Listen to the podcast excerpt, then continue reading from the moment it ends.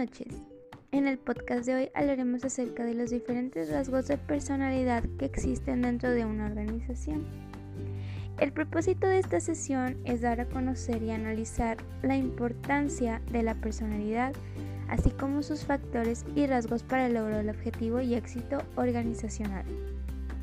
La personalidad no es algo que podamos tocar o comprar, requiere de un depositario en quien desarrollarse. La personalidad está vinculada a las características internas, heredadas o aprendidas de cada ser humano. ¿Te has puesto a pensar cómo afectaría nuestra personalidad en las decisiones empresariales y a qué debemos esto?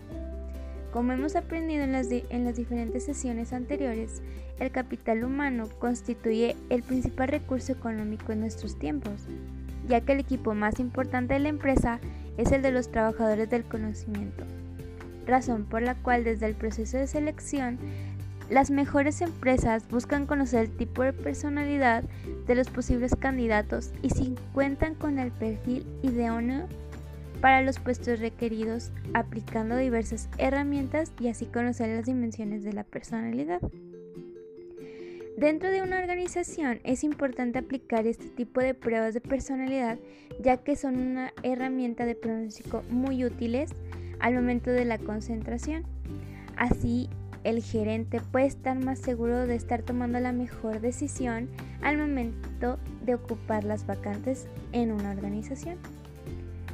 Entonces, ¿cómo podemos definir la personalidad? De acuerdo con Robbins y George 2009-2015, la personalidad no refiere a si estás feliz o sonriendo o tal vez si eres una persona encantadora. Se refiere al concepto dinámico que describe el crecimiento y el desarrollo de todo sistema psicológico de una persona. Por tanto, como se mencionó al inicio, la personalidad tiene rasgos heredados y aprendidos, lo quiere decir que está compuesto por dos factores determinantes, el temperamento y el carácter. Ahora bien, ¿qué entendemos por temperamento? Todos los seres humanos poseemos una herencia genética, es decir, las características que se heredan de los padres, como por ejemplo el color de ojos, el color de piel e incluso la propensión o determinación de algunas enfermedades. Ese concepto de origen genético que intenta captar las particularidades de cada persona es el temperamento, ya que indica inclinaciones y tendencias de cada uno que son más fijas, invariables y difíciles de cambiar.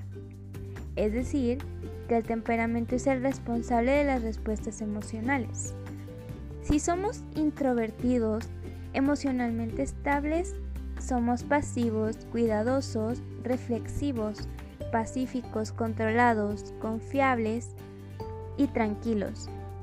Y emocionalmente inestables somos silenciosos, pesimistas, solidarios, sobrios, rígidos, malhumorados, ansiosos y reservados.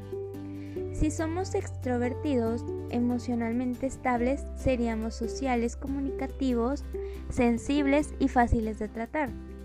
Pero si somos emocionalmente inestables, somos activos, optimistas, impulsivos, agresivos o inquietos.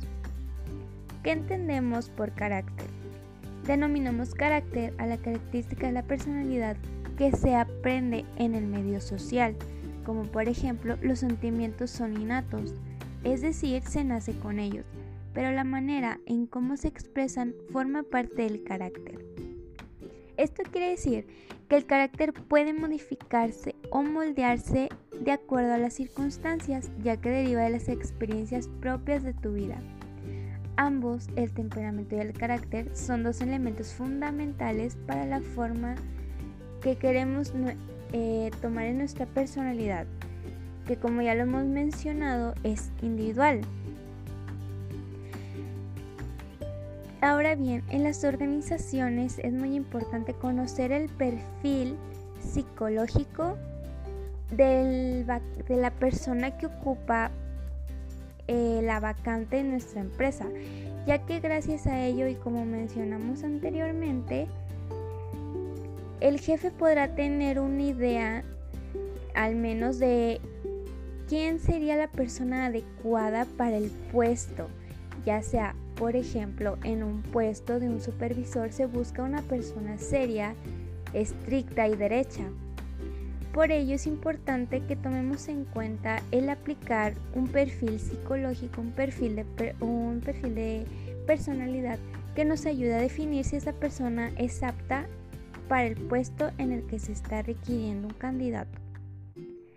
Y con ello podemos dar fin a este podcast. Espero que les pueda servir esta poca información y si es necesario complementar algún dato, eh, esperar a, a volver a tomar otro podcast para complementar más este tema. Muchas gracias.